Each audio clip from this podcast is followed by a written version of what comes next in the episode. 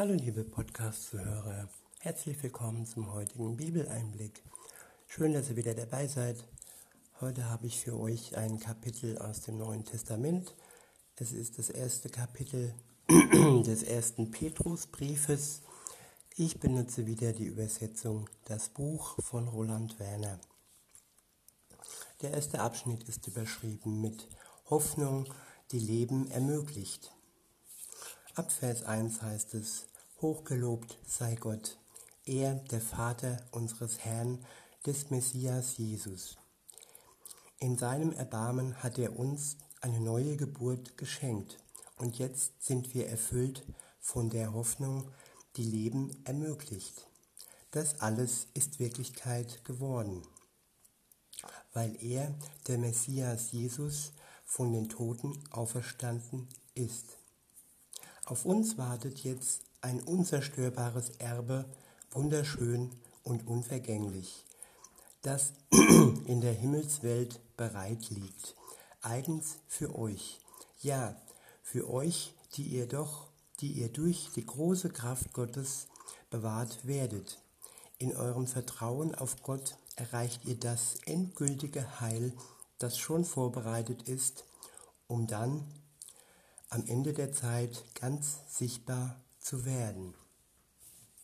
In dieser strahlenden Gewissheit freut ihr euch, ja ihr jubelt, selbst wenn ihr jetzt eine kurze Zeit traurig seid, weil ihr durch alle möglichen Prüfungen gehen müsst. Das ist wohl notwendig. Durch diese Prüfung stellt sich euer Vertrauen als viel wertvoller als Gold heraus. Auch dieses muss ja durch das Feuer gereinigt werden, obwohl es nur einen vergänglichen Wert darstellt. Um am Ende und am Ende werdet ihr mit hineingenommen werden in das Lob und den Lichtglanz und die Ehre, wenn Jesus, der Messias von aller Welt, sichtbar erscheint. Ich wiederhole, und am Ende werdet ihr mit hineingenommen werden in das Lob und den Lichtglanz und die Ehre, wenn Jesus der Messias vor aller Welt sichtbar erscheint. Wir werden mit hineingenommen, die, die wir warten auf den Messias, dass er nach seiner Auferstehung zurückkommt auf die Erde. Wir werden hineingenommen in das Lob und in den Lichtglanz und in die Ehre, wenn Jesus, der Messias, vor aller Welt sichtbar erscheint. Das ist der gegenwärtige Zustand der Christenheit, dass sie warten auf den Messias, dass er wiederkommt. In Vers 8 heißt es, ihn habt ihr lieb, obwohl ihr ihn nicht mit euren eigenen Augen gesehen habt. Und obwohl ihr ihn bis jetzt noch nicht selbst sehen konntet, vertraut ihr auf ihn. Ja, ihr jubelt mit einer unaussprechlichen Freude, die Gottes Lichtglanz wieder strahlt. Ich wiederhole, und obwohl ihr ihn bis jetzt noch nicht selbst sehen konntet, vertraut ihr auf ihn. Ja, ihr jubelt mit einer unaussprechlichen Freude, die Gottes Lichtglanz wieder strahlt. Tja, wie ist das möglich, dass man, obwohl man jemanden nicht gesehen hat, trotzdem auf ihn vertrauen kann? Das ist nur möglich, wenn wir den ersten Schritt gehen, wenn wir uns Gott anvertrauen. Und den Rest, die Gewissheit, schenkt er uns durch seinen Geist. Es ist nur ein Schritt, ein Ja, eine, ja, ein Wille ist nötig, um dies alles in die Wege zu leiten. Es wird keine Zwangsübernahme stattfinden. Eine Beziehung zu Gott ist genauso wie, die, wie jede andere Beziehung, wenn sie natürlich abläuft, ähm, freiwillig und ähm, man geht gegenseitig aufeinander zu. Es ist nie einseitig und Gott liebt jeden Menschen auf der Erde, aber er zwingt sich nicht jedem Menschen auf der Erde auf. Weiter heißt es, auf diese Weise erreicht ihr auch das Ziel eures Vertrauens, nämlich die Rettung des Lebens.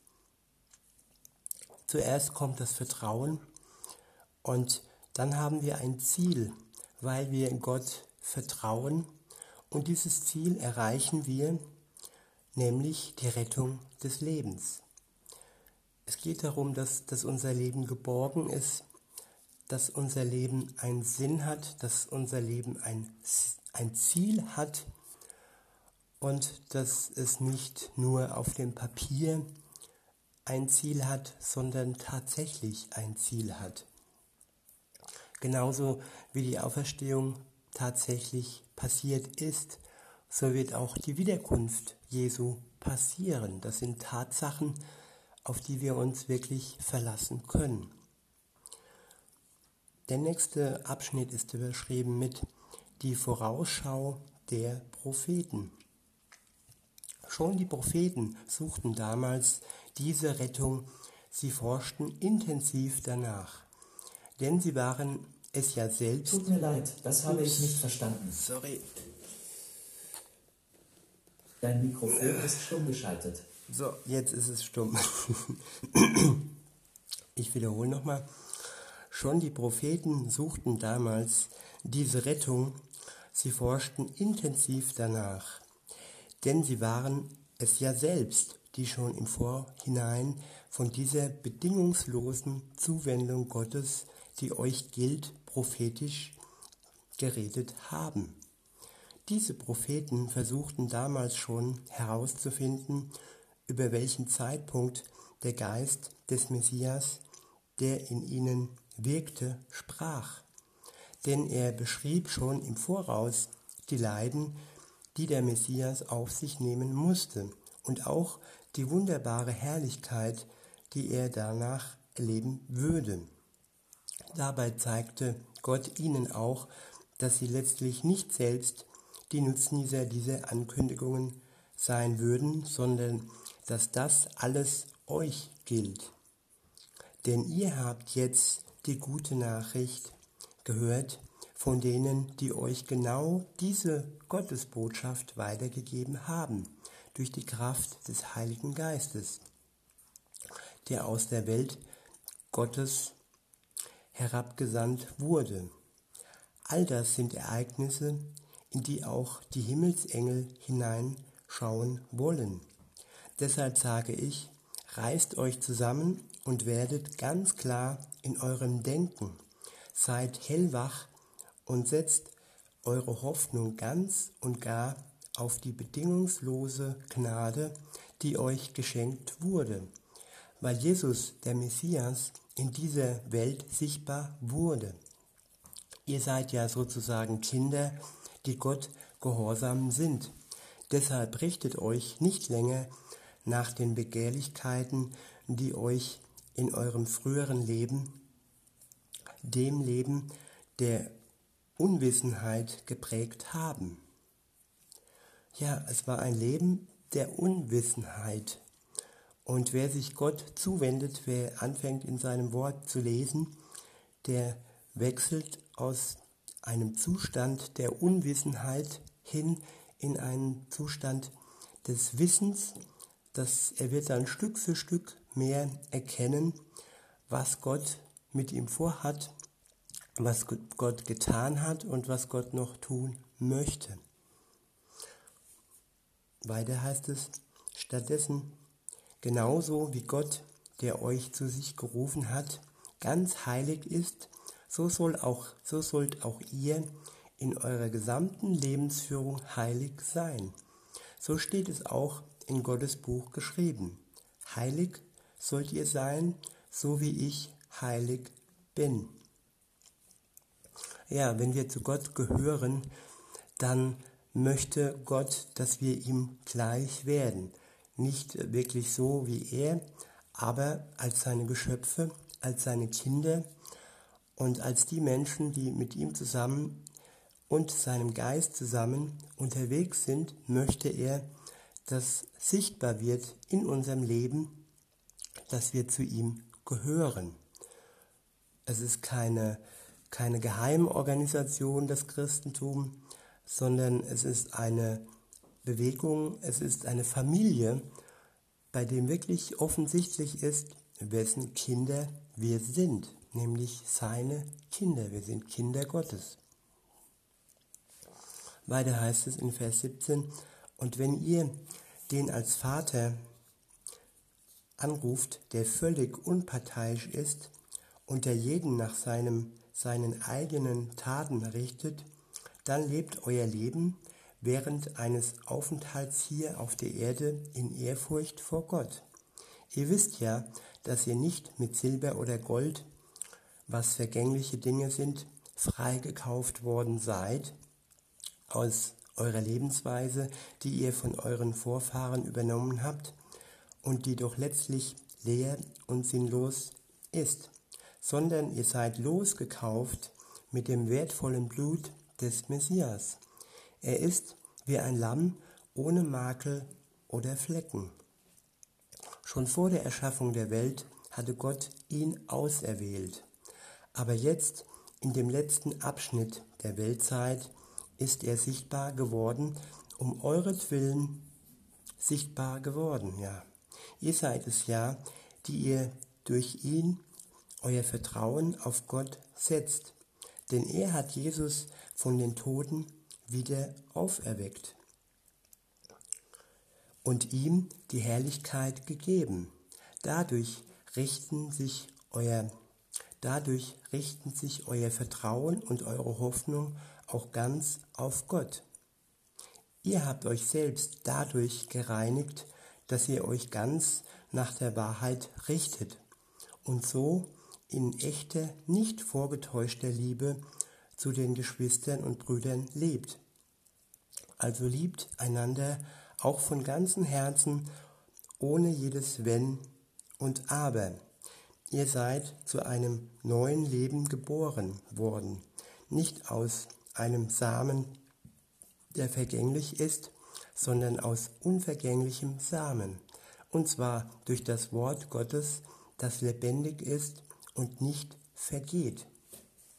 Ich wiederhole nochmal, ihr seid zu einem neuen Leben geboren worden, nicht aus einem Samen, der vergänglich ist, sondern aus unvergänglichem Samen, und zwar durch das Wort Gottes, das lebendig ist und nicht vergeht. Das Wort Gottes und die Tat Jesu schenkt uns ein neues Leben, eine neue Geburt. Wir haben praktisch eine neue Chance und nicht nur begrenzt, sondern ewig. Nicht aus eigener Kraft, sondern nur aus dem Wort Gottes und aus Gott selbst heraus. Und das ist ein Geschenk und es ist ein unvergängliches Geschenk. Und es ist schon Grund zu jubeln und Grund der Freude, dass wir in diesem neuen Leben leben können, wenn wir uns zu Jesus bekehren, wenn wir das alte Leben hinter uns lassen, wenn wir ihm unsere Schuld geben, bringen, unser, unter das Kreuz legen und ihm unsere Schuld bekennen und äh, uns von ihm durch sein Blut reinwaschen lassen und wie gesagt in einem neuen Leben mit ihm zusammen, mit seinem Geist zusammen durch die Welt gehen. Mit der Aussicht auf einem wirklich, auf eine tolle Zeit, wenn er wiederkommt und er uns zu sich zieht. Weiter heißt es in Vers 24, so lautet auch die Aussage in Gottes Buch. Alles menschliche Leben ist wie das Gras und seine ganze Herrlichkeit ist wie die Blüte des Grases. Das Gras ist verdorrt und die Blüte ist abgefallen. Doch das lebendige Wort Gottes, des Herrn, bleibt bis in die Ewigkeit. Damit ist die Botschaft gemeint, die euch als gute Nachricht gebracht wurde. Der nächste Abschnitt, beziehungsweise das ist das nächste Kapitel. Ich würde sagen, da machen wir dann morgen weiter. Und ja, wäre vielleicht mal ganz cool, werden wir ein paar Kapitel hintereinander über ein paar Tage hinweg lesen. In diesem Sinne wünsche ich euch noch einen schönen Tag und sagt bis denne.